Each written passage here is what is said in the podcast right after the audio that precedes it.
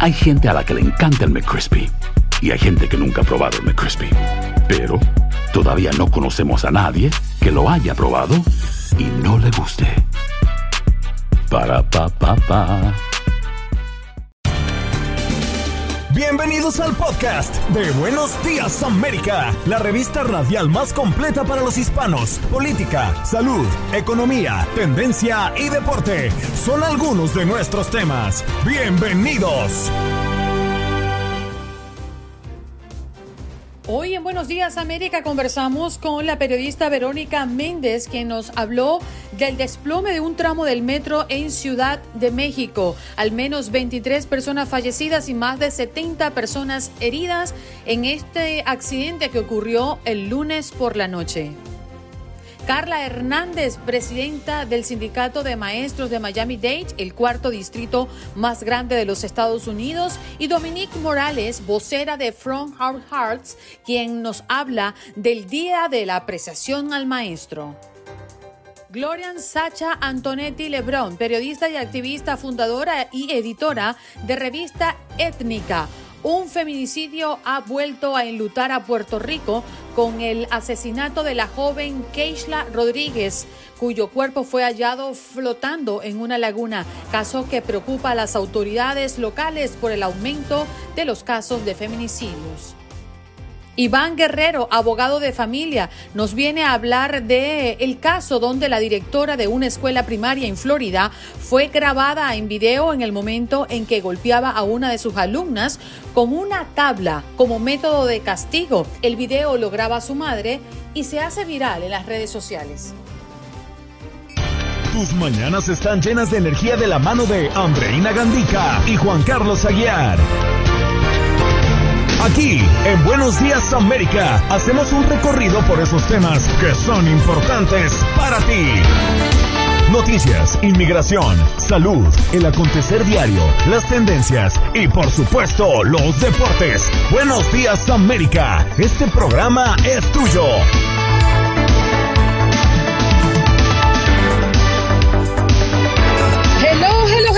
Días, América de costa a costa. ¿Cómo amanece? Muy buenos días. Gracias por estar conectados con nosotros a través de nuestras más de 25 emisoras en todo el territorio nacional. Qué alegría sentirlos cerca. Qué, qué alegría darles un amapuche bien apretadito, aunque sea virtual. Muy buenos días, señor Juan Carlos Aguiar. ¿Cómo amanece? Mi querida Andreina Gandica, tenga usted muy buenos días. Un placer saludarla hoy, martes 4 de mayo del año 2021 amanezco muy bien para no preocuparla, lleno de energía, lleno de optimismo, lleno de positivismo, feliz de estar una mañana más aquí a su lado, al lado de Olga Betancourt, al lado de Jorge en los controles y especialmente al lado de todas las personas que nos escuchan a esta hora a lo largo y ancho de todo el país, de sur a norte, en su show matutino de TUDN Radio de la cadena Univisión. Esto es Buenos Días América.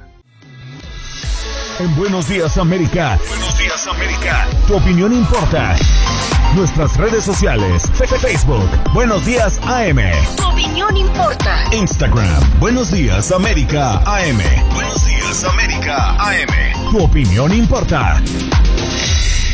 En este momento la Fiscalía General de Justicia se encuentra aquí para identificar a las personas que lamentablemente fallecieron, para poder dar los nombres y que puedan ser identificados por sus familiares. De igual manera, hasta el momento no se tienen detectados, pero no tenemos la certeza de las personas, de las personas que, que han sido trasladadas a hospitales. Estamos eh, muy en, en tiempo breve esperamos tener todos los nombres también para que los familiares sepan. Se ha montado un centro de mando información, al menos 23 muertos y 70 heridos tras desplomarse un puente de una estación del metro de la Ciudad de México. El accidente ocurrió en la noche de ayer, aproximadamente a las 10 y 30 minutos de la noche hora local, cuando un puente de la línea 12 colapsó y cayó sobre una vía por la que transitaban vehículos en ese momento. Una gran tragedia es lo que ha ocurrido en México. Allí tenemos a la periodista Verónica Méndez con nosotros desde el lugar de los hechos. ¿Cómo estás, Verónica? Muchísimas gracias por estar con nosotros en Buenos Días, América. ¿Qué tal, Andreina? Muy buenos días. Pues hay conmoción, hay tristeza y luto aquí en la Ciudad de México, una de las ciudades más grandes y pobladas del mundo, luego de que ayer por la noche, como ya lo adelantaba, se colapsó una estación del metro, eh, la línea 12, que es la línea dorada, y en este momento todavía siguen los trabajos de rescate.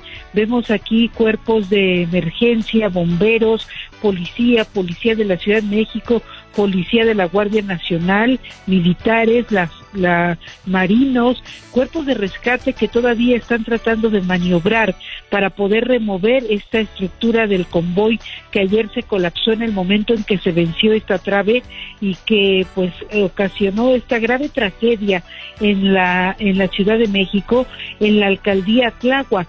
Es una alcaldía que está muy apartada del centro que está muy al, oriente de la Ciudad de México y que pues prácticamente este es un medio de transporte fundamental para poder conectar a esa parte de la ciudad con el centro de la capital del país.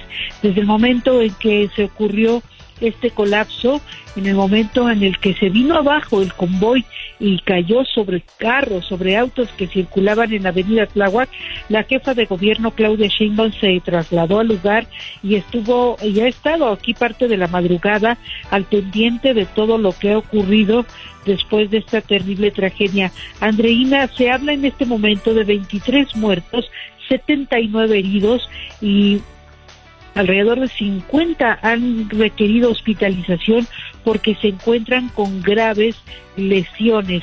Hay personas muy graves que eh, prácticamente muchos salieron por las ventanas de este convoy que quedó colapsado, que quedó en pendiente, que rompieron como pudieron los usuarios las ventanas, abrieron las puertas para poder salir. Eh, eh, de inmediato llegaron los bomberos para auxiliar en el desalojo, pero muchos se, lanzaron desde las ventanas y solos, eh, con su propia ayuda, trataron de rescatarse y de salir y de rescatar a las personas que se encontraban. Fíjate que encontramos a un joven que pues prácticamente nos decía, es que acabo de volver a nacer no, no, no, no doy crédito de lo que sucedió. Yo venía del trabajo, venía de eh, hacia mi casa, esta es la ruta que tomo todos los días. Y venía este pues prácticamente escuchando música en mi celular cuando de pronto sentimos como un estruendo eh, y de y todos nos fuimos hacia las paredes del metro las personas alcanzaron a agarrarse de los tubos de los asientos, pero muchas no, y todos quedamos eh, arrinconados encima unos de otros. Decía este joven, me comentaba en la madrugada, habían muchos niños, todavía habían muchos niños, se escuchaban los gritos, se escuchaban los llantos, la desesperación de lo que ha ocurrido en este accidente que tiene literal, Andreida, conmocionada a la Ciudad de México.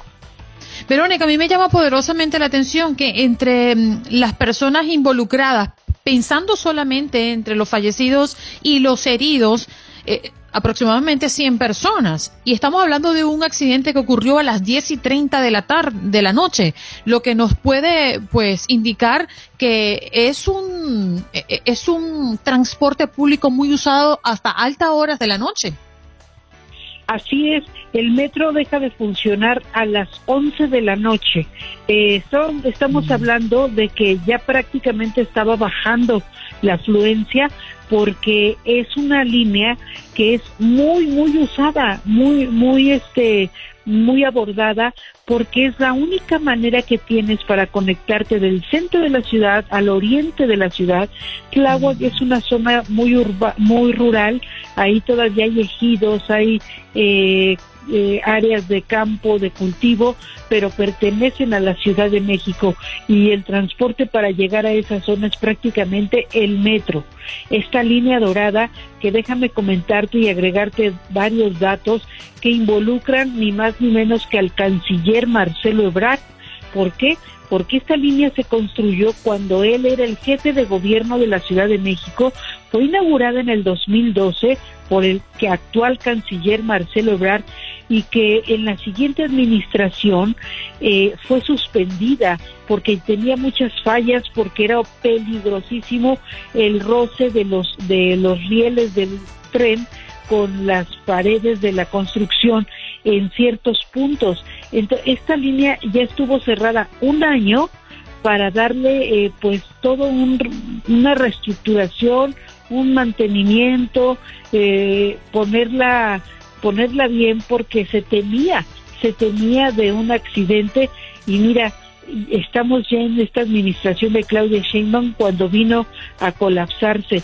Es una línea, Reina, que empezó mal y que está acabando mal sí, y consideramos que el metro de Ciudad de México es uno de los más grandes y transitados del mundo. Ha tenido al menos dos accidentes graves desde su inauguración hace medio siglo y en marzo del año pasado un choque entre dos trenes en la estación de Tacubaya dejó un pasajero muerto y causó lesiones a 41 personas y en el 2015 un tren que no frenó a tiempo se estrelló contra otro en la estación de Oceanía causando heridas a 12 personas en los que las autoridades calificaron luego de un doble error humano, Verónica.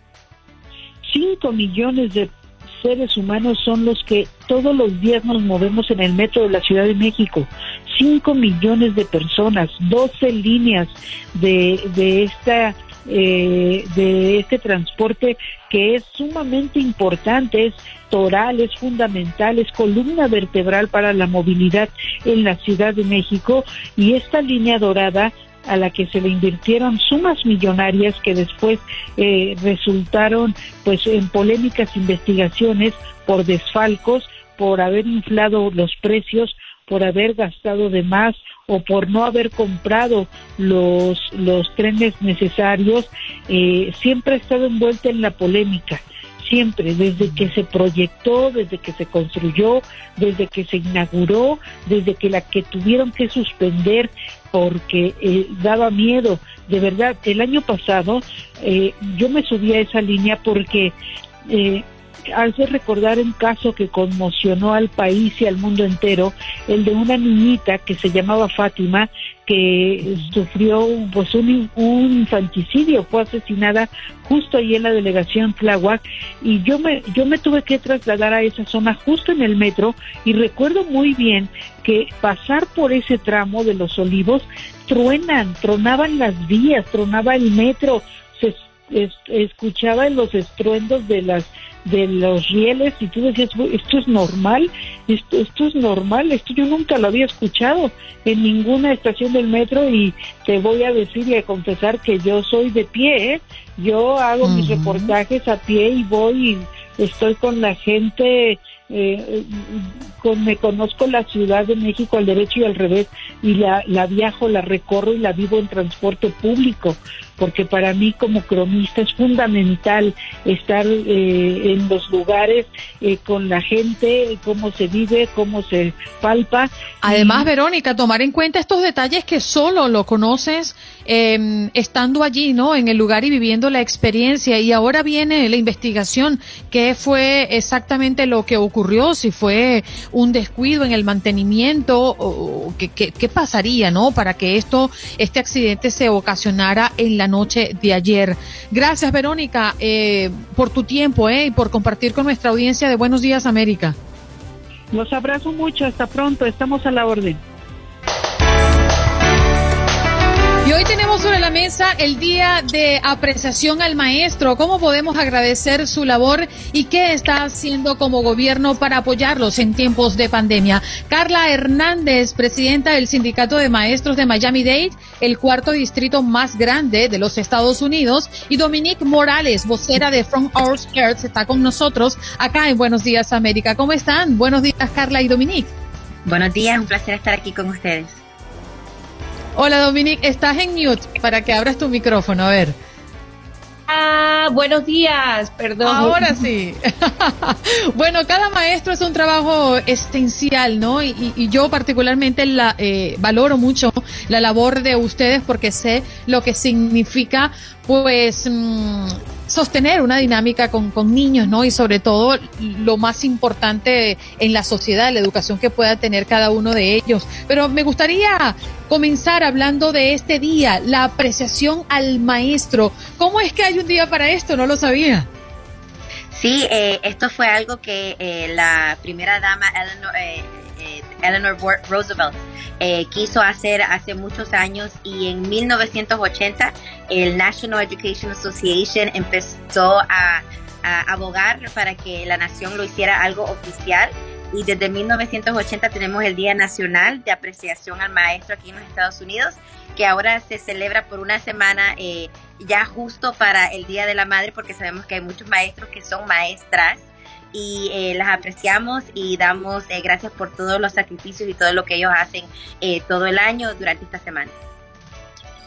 Dominique, yo quisiera preguntarle si realmente los maestros se sienten valorados, se sienten apreciados por los padres de familia, porque yo soy de los que siente que este año de pandemia nos enseñó la gran importancia de ustedes los docentes. Es decir, cuando tuvimos que enfrentar esta realidad de tener a nuestros hijos acá en las casas y darnos cuenta de la complejidad de este trabajo que ustedes realizan, pues yo personalmente terminé valorando mucho más a los docentes. ¿Ustedes se sienten valorados, Dominique? Así mismo, y Carla que trabaja con UTD, que está trabajando día afuera y día adentro con estas maestras, saben la importancia de que ellos están haciendo en nuestras vidas, no solamente en nuestros hijos, pero en nuestra comunidad. Y por eso FOH, que es la compañía en que yo trabajo, um, estamos muy orgullosos de poder darle una donación de casi un millón, bueno, un millón de máscaras para las maestras, para los administradores de la educación, de las escuelas, para poder um, en estos tiempos un poco difíciles asegurar que están más, um, lo más safe que puedan estar. Hay un dato que me llamó poderosamente la atención y que producción lo trajo a la mesa el día de hoy. Tiene que ver con la cantidad de niños que no se conectaron a las clases virtuales durante la pandemia y bueno, mucho menos estuvieron de manera presencial. Carla, tú manejas un poco los números. ¿Qué está pasando con esos niños que no recibieron por casi un año eh, educación, al menos de manera virtual? Mira, aquí en, el condado de Miami-Dade nos dimos cuenta que habían como 1.700 estudiantes que no se habían registrado. Eh, los maestros, los administradores, el distrito empezó a llamar eh, tratando de comunicarse con ellos y eh, pudimos lograr comunicarnos con una gran cantidad. Solo 800 niños y sabemos que 800 todavía es un número bastante alto pero nosotros le, eh, le damos, eh, enseñamos a más de 350 mil estudiantes todos los días. Eh, esos 800 niños no sabemos exactamente dónde están, no sabemos si se mudaron a otro estado, si se mudaron a otro país, eh, son niños que no nos hemos podido comunicar y esto está sucediendo en muchos distritos eh, y, esto claro que nos preocupa porque nosotros si nosotros lo que queremos saber es que ellos estén aprendiendo y que se hayan registrado en otro distrito escolar o en otro país pero que estén aprendiendo. Eh, siempre nos preocupamos por los logros académicos que los niños tengan y por eso que vamos a tener muchos recursos para ellos durante el verano y estamos preparándonos los maestros, ya sabemos que eh, más que las brechas académicas, también han superado porque hay unas inteligencias emocionales que no podemos calificar. Los niños han sobrevivido, han, eh, em, han superado eh, mucho, mucha pérdida que han tenido familiar, pero también han sido muy resilientes han sabido manejar y manipular eh, eh, los electrónicos y esto los ha ayudado a ellos a ser eh, personas que resuelven problemas. Así que sabemos que hay, hay algunos aspectos donde ellos no han superado tanto, pero también sabemos que hay otros aspectos, aspectos donde sí han superado y logrado mucho más. Dominique, para reunir estas, estas mascarillas que le donan a los maestros, eh, acudieron a empresas privadas, acudieron a organizaciones del Estado. ¿Cómo, ¿Cómo lograr reunir esta capacidad, sobre todo cuando no es que abunden? Exacto, buena pregunta. Bueno, FOH, que se llama Front of the House, es una marca global de diseño y hotelería. Es una compañía privada. Eh, tenemos más de 180 eh, empleados en global y aunque esto no, las mascarillas no era nuestro producto eh, primario, en nuestro todos estos años vimos el cambio en la necesidad que necesitaba no solamente uh, nuestra industria, pero todo el mundo como una comunidad. Y empezamos a, a traer esas mascarillas y cuando oímos de UTG la oportunidad de poder ser un recurso para ellos, fue bien importante eh, si pudiéramos ayudarlos. Esta es la segunda vez que vamos a darle uh, 500 mil mascarillas y espero que espero que tenemos, lo podemos ayudar y seguimos ayudando um, como estamos ahora mismo. Es inevitable mm, no traer a la mesa el tema del día, ¿no? Y tiene que ver con, con, la institución, con las escuelas y con esto que nos ha escandalizado a todos, este video viral de la niña de seis años que recibió eh, un castigo eh, físico por algo indebido que hizo. Eh, ¿Cuál podría ser el mensaje de ustedes que están tan cerca de esta eh, realidad que son las escuelas, el sistema de aprendizaje y el contacto con los niños de lo que ha ocurrido en esta oportunidad con esta niña de seis años en Florida? Bueno, Dominique, ah, adelante Carla. Sí. Eh, mira, es algo que de verdad eh, no, lo hemos estado mirando, la historia, cómo se ha desarrollado eh, nos da mucha lástima, a mí personalmente me da mucha lástima porque eh, no es una responsabilidad que un maestro eh, debería de tener y no lo debería de tomar. El, el, niño debe de ser disciplinado por su padre. mira, ya somos consejeros, ya somos maestras, ya somos, hacemos tantos papeles y no deberíamos de tener el papel de disciplinario de esa forma tampoco. no, no, no pienso que es adecuado, pienso que eso es una responsabilidad para el padre y para la madre eh, deberían de enseñar y inculcar mucho respeto al maestro, eh, porque eh, es necesario para que el niño aprenda y para que todos los estudiantes en la aula puedan aprender.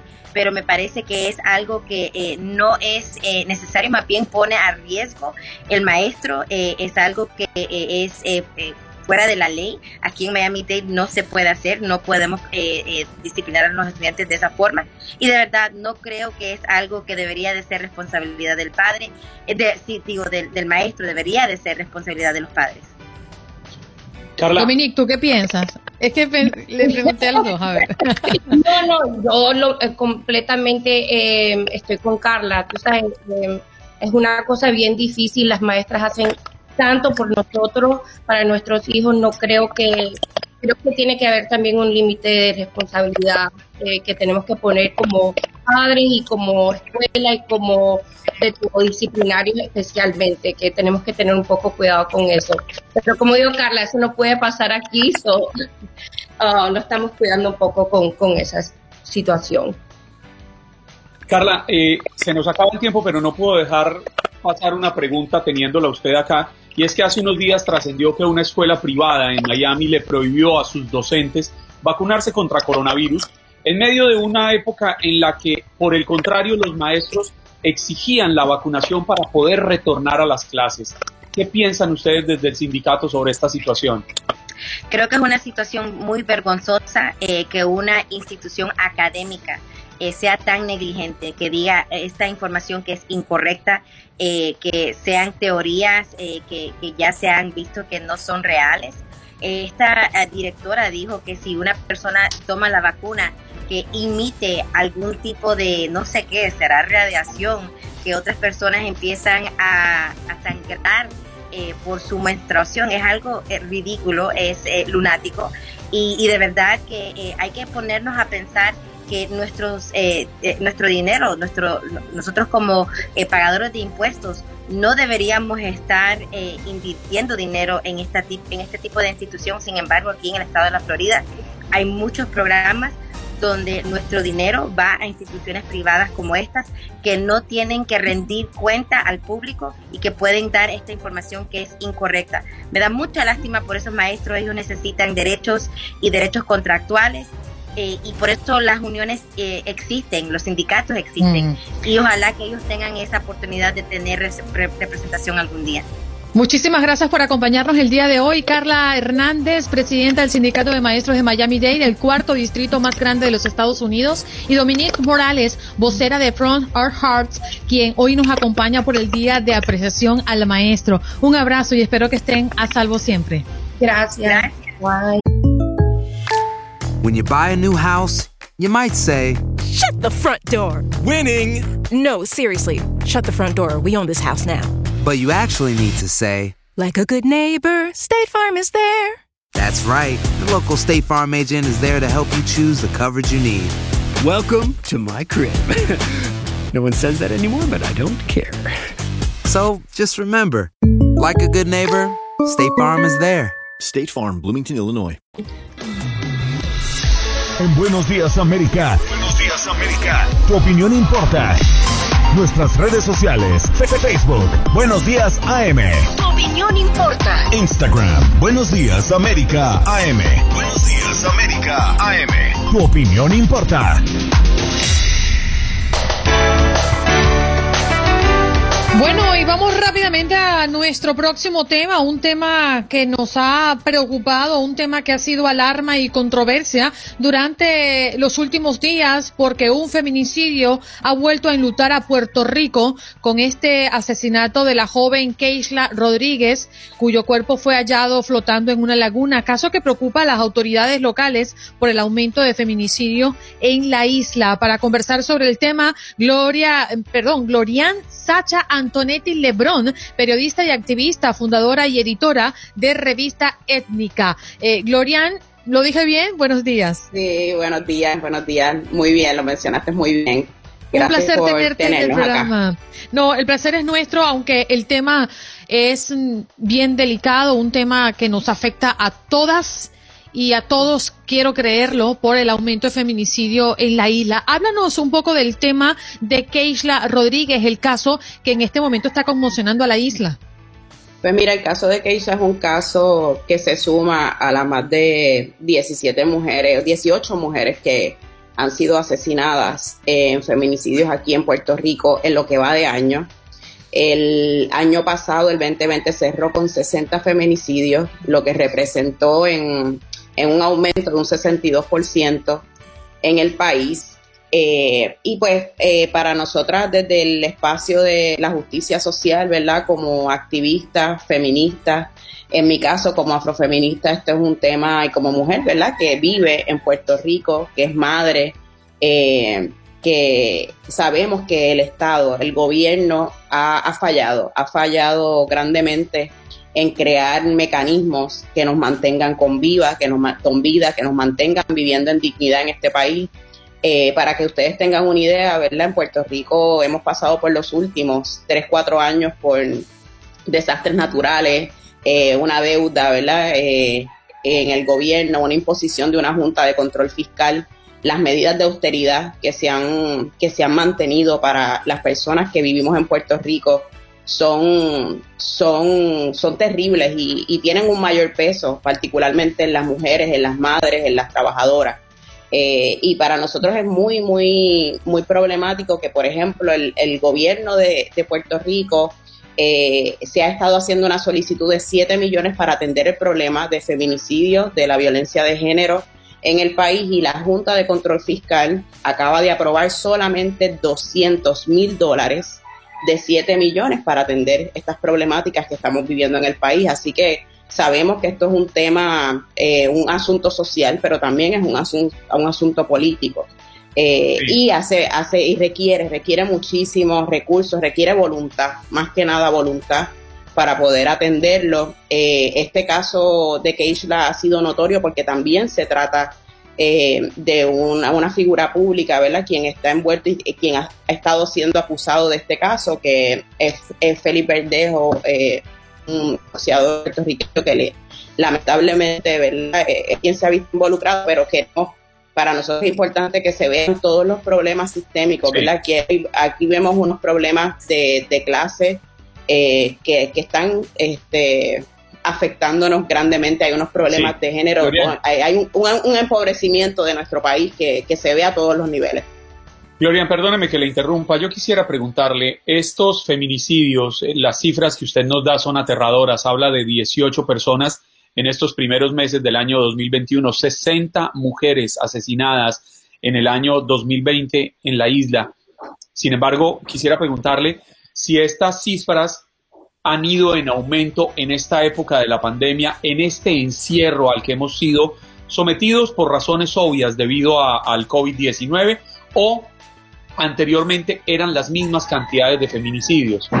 Vemos un aumento en el, en el caso de la pandemia, ¿verdad? El encierro, vemos esto, estas problemáticas que se van reflejando con una, un mayor, ver una mayor intensidad, estar las familias, ¿verdad? Unidas, pero reconocemos que en Puerto Rico no solamente la pandemia, como les decía, venimos arrastrando unas problemáticas a raíz de los desastres naturales, los huracanes Irma María, eh, tuvimos también una, una, temporada de terremotos en el país, ¿verdad? Que, que desestabiliza emocionalmente a las personas, pero eh, a mi entender el mayor problema está siendo el factor económico, ¿verdad? Y que lleva un detrimento social también. Y venimos también hace muchos años cargando con unas medidas de austeridad eh, por una deuda que sabemos también que es, un, es parte del proceso colonial que afecta a Puerto Rico y la relación con los Estados Unidos que nos mantiene también en, esta, ¿verdad? Viviendo estas problemáticas a unos niveles extraordinarios. Así que la pandemia sabemos que el, encierro tuvo mucho que ver, pero venimos arrastrando muchísimas otras problemáticas en el país que han sido factores determinantes para que las cifras de feminicidio vayan en aumento. Y lamentablemente vivimos una sociedad como lo, lo mismo que pasa en toda América Latina y el Caribe. Eh, hemos crecido en sociedades que que son machistas, ¿verdad? Que, que el valor que se le impone a las mujeres es un valor que está bien devaluado. Y vemos también cómo hay otras problemáticas. En mi caso, como mujer negra, hemos podido también, y desde Revista Étnica, identificar que 23 de las, eh, a principio de año, 23 de las mujeres que estaban desaparecidas, 23 de las 57 mujeres desaparecidas eran mujeres evidentemente negras. Así que aquí hay otros factores también como el racismo que que se imponen en, en, esta, en estas problemáticas sociales en nuestro país. Gloria, traes a la mesa América Latina y lamentablemente debemos mencionarlo. Hay países como Colombia eh, que tienen cifras sumamente elevadas, Ecuador, México, en una mm, eh, en un registro que mantiene la ONU Mujeres ha evidenciado que en casi todo el año del 2020, creo que 10 meses de todo el año 2020, en Colombia se registró 508 mujeres que fueron asesinadas de enero a octubre específicamente. Las cifras en Ecuador son 748 mujeres que fueron asesinadas desde el 2014 hasta el 2020. En México, hasta mm, septiembre de ese año 2020 se reportaron 724 víctimas de feminicidios según el Observatorio Ciudadano Nacional de Feminicidios y por allí van las cifras lamentables de nuestra región. Iniciando nuestra conversación, Glorian, hablabas de que la responsabilidad en buena parte es del gobierno. ¿Qué puede hacer hoy el gobierno para corregir y para evitar que más personas o mujeres en este caso mueran en manos de violentos? ¿Qué proponen? Mira, hay, hay unos movimientos muy importantes que se están dando en nuestros países. No, no estamos desconectados en Puerto Rico de, la problemática a nivel de América Latina, por eso lo menciono y hemos estado en conversación con organizaciones eh, en toda la región y para nosotros es importante que se comience con una educación con perspectiva de género. Esto es un problema de las crianzas eh, y de toda, ¿verdad? Esas, esa sociedad y esos aprendizajes y socializaciones machistas que hemos tenido en, nuestra, en nuestros países, lamentablemente.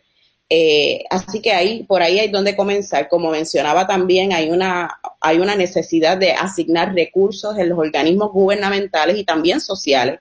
Sabemos el rol, por ejemplo, en Puerto Rico, el rol que hacen las organizaciones de base comunitaria, organizaciones feministas, eh, albergues para proteger a las mujeres y vemos cómo eso no está desproporcional, es desproporcional a los recursos que establece el Estado para, para las mujeres y para programas de educación, de seguridad, de acompañamiento.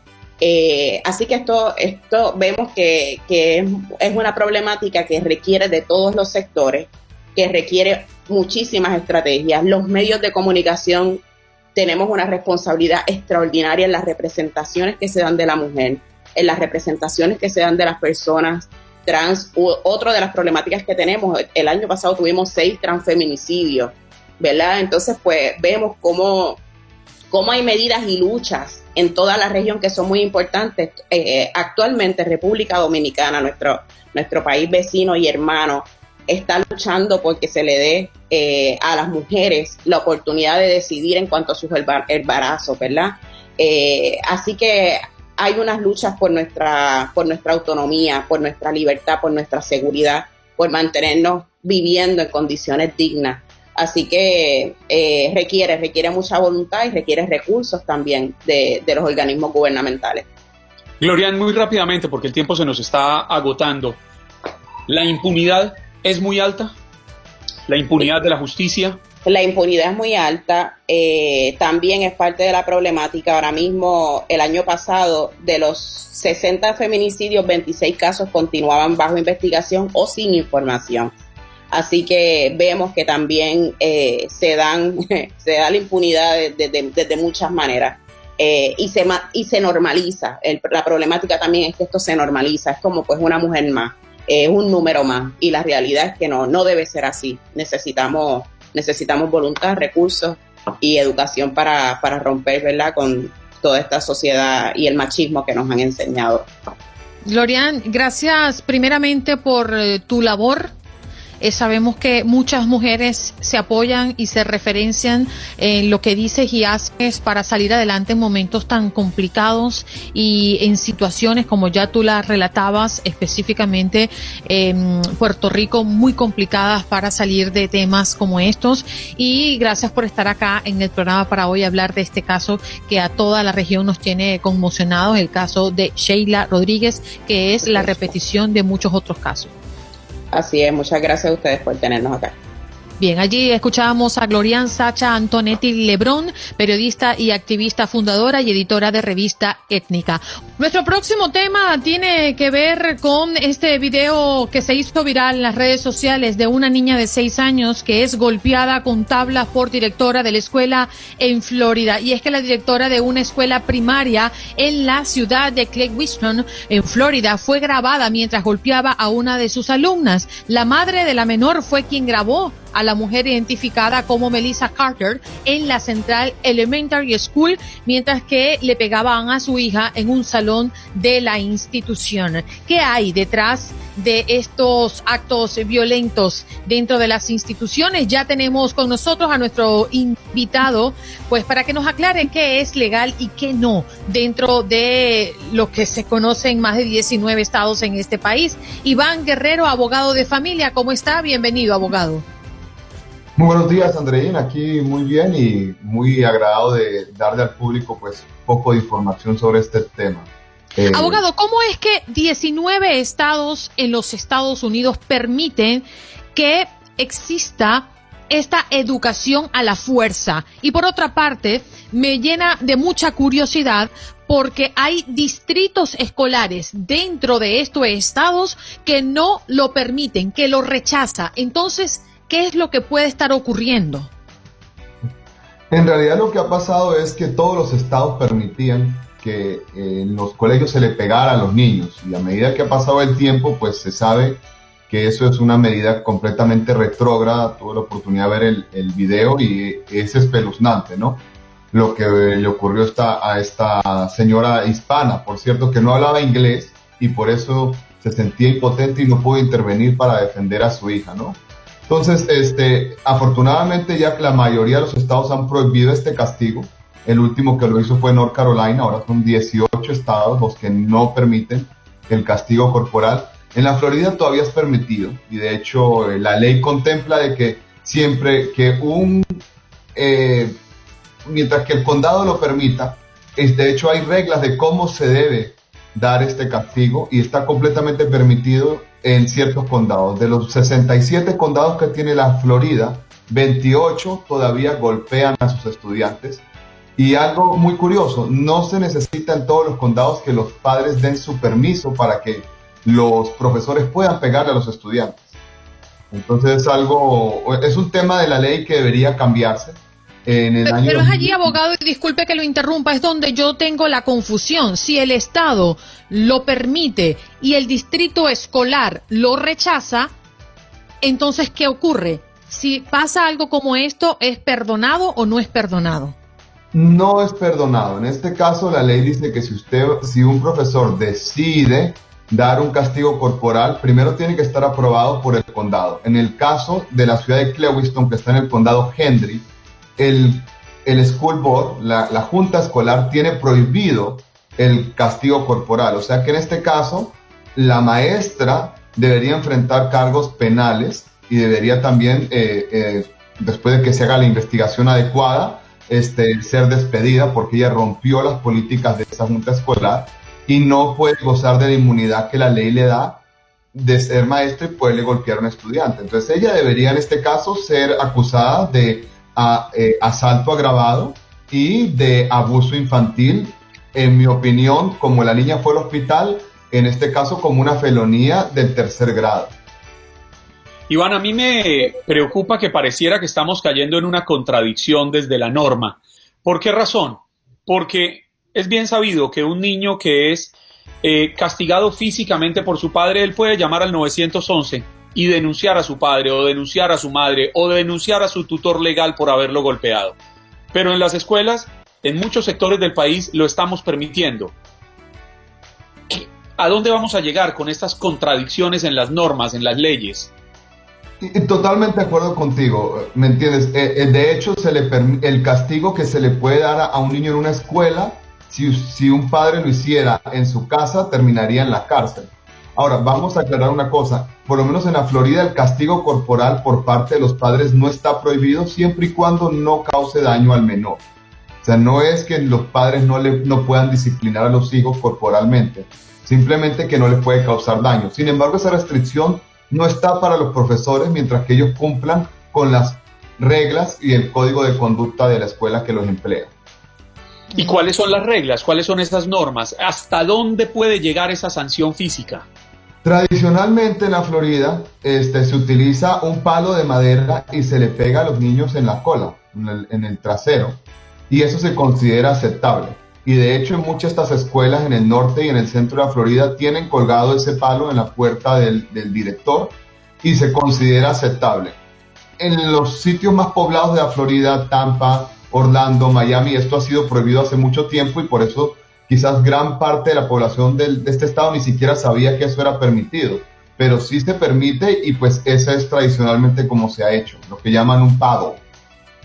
Pero es que me parece hasta subjetivo cuando hablamos de que si le hace el daño, es decir, puedes mm, implementar la fuerza hasta que no maltrates al niño, no le hagas daño. Pero ¿de qué daño estamos hablando? Porque estamos también involucrando el daño psicológico o es que tiene que ir a, un médico a verlo físicamente que no le haya dejado marcas. Es allí donde no lo entiendo. Como abogado les puedo decir simplemente que para un padre es muy peligroso utilizar ese tipo de métodos contra su hijo. La ley dice daño y ese daño en inglés es harm, no significa abuso. O sea que eso tiene puede ser consecuencias físicas, puede ser contribuir a que ese niño no quiera estar ya en la casa, que también es un delito, se llama contributing to the dependency of a minor. Entonces sí se ve todo lo que pueda ocurrir, se tiene en cuenta si es un hogar de abuso, si esto ha ocurrido varias veces, o sea que es muy peligroso para un padre tratar de utilizar este método de disciplina, aparte que la Academia Americana de Pediatría y la Asociación Americana de Psicólogos ha dicho que es completamente contraproducente pegarle a un niño para disciplinarlo.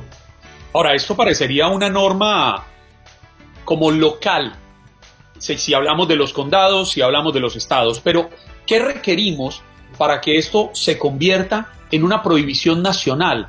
¿Qué, ¿Cuáles son los pasos a seguir para que no pueda seguir repitiéndose este tipo de sanción física a nuestros hijos en las escuelas? Desafortunadamente, lo que viene a ser las juntas escolares este, eh, por siglos en los Estados Unidos han sido un tema local. El gobierno federal no tiene ninguna manera de imponer una política nacional. Y pues también tenemos que ser conscientes que algunos estados son muy resistentes a quitar estas reglas. Digamos acá en la Florida, el, el, el, estado de la Florida obliga a cada junta escolar, que son los mismos padres que están en esa junta escolar, que escogen a alguien de su condado y cada tres años tienen que revisar esta política. Y todavía 28 de los 67 condados de la Florida votan cada tres años porque este castigo se mantenga y muchos padres firman el consentimiento para que sus hijos les peguen en la escuela. Quizás nosotros como cultura hispana vemos eso y nos aterra y estoy completamente de acuerdo, pero es una práctica que va a ser muy difícil quitarla, muy difícil. De hecho, me gustaría, abogado, irme al plano federal. ¿Está existiendo en este momento o en tiempos recientes esfuerzos federales para acabar con estas prácticas? No, no hay ninguno. De hecho, se consideraría una invasión para ciertos padres que consideran que esto es la manera de hacer las cosas. Recordemos que 19 de 51 estados tienen leyes específicamente permitiendo esto, la Florida uno de ellos. Entonces, es muy complicado para el gobierno federal decir, oye, vamos a quitar este castigo. De hecho, un estudio de la Universidad de Florida dice que el año pasado, aquí en la Florida, hubo alrededor de 3.500 niños que despegaron en, en las escuelas y la mayoría de las veces con el consentimiento de los padres. Los niños llevan una hoja a la casa y el padre firma diciendo que autoriza que les va a pegar. Ahora, volviendo al tema del video, en ese condado eso era prohibido y esta maestra cometió un delito y llamo a las autoridades a que sea castigada con todo el peso de la ley. Y la asistente también, ¿verdad, abogado? Por supuesto, ellos no podían sujetar a esa menor de edad la madre no dio su consentimiento, es un abuso para las personas hispanas. El, el condado Hendrick Clewiston es un área muy rural donde muchas personas que trabajan en el campo o que no, y, no hablan inglés, eh, la, la, madre fue entrevistada y dijo que tenía miedo que si interfería ella iba a ser arrestada. No le permitieron llevarse a su hija después del castigo la maestra, en este caso la directora, arrastró a la niña de regreso al salón de clase y ella la tuvo que esperar hasta que terminara el día de clase y llevarla al hospital donde la niña tuvo que recibir un tratamiento. O sea que esto fue un acto de barbarie eh, y, y completamente desautorizado por la ley. Usted ha tocado un par de veces algo que creo yo es fundamental en esta discusión y es el permiso de los padres. Mi hijo menor tiene 13 años y él va a una escuela pública aquí en el condado Miami-Dade. Si yo no he dado el permiso y no lo he firmado, ¿puede un maestro castigar físicamente a mi hijo? Bueno, el condado Miami-Dade tiene prohibido. Pongámoslo en un condado donde esté permitido.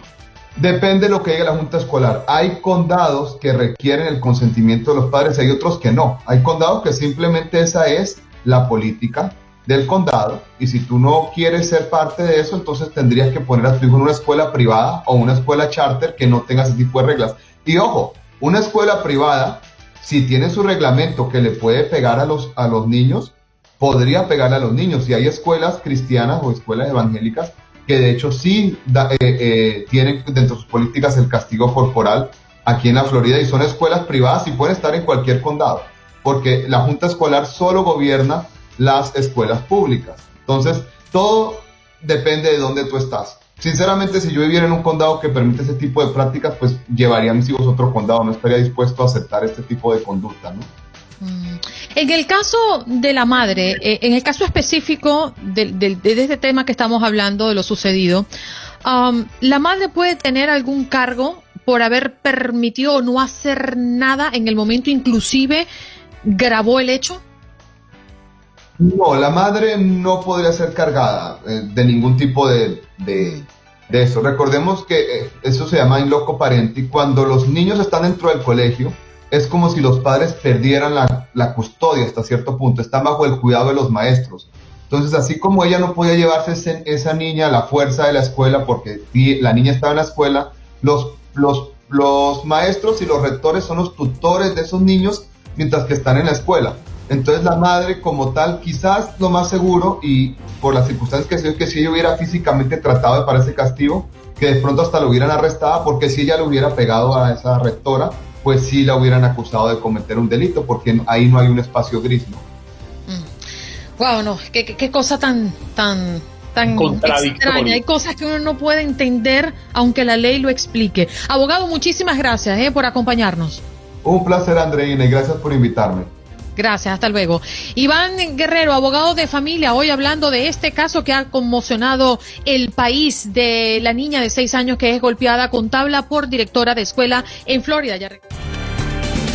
Gracias por acompañarnos en nuestro podcast. Buenos días América. Y recuerda que también puedes seguirnos en nuestras redes sociales. Buenos días AM en Facebook y en Instagram. Arroba Buenos días América. AM.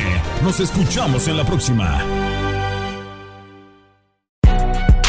Si no sabes que el Spicy McCrispy tiene Spicy Pepper Sauce en el pan de arriba y en el pan de abajo, ¿qué sabes tú de la vida?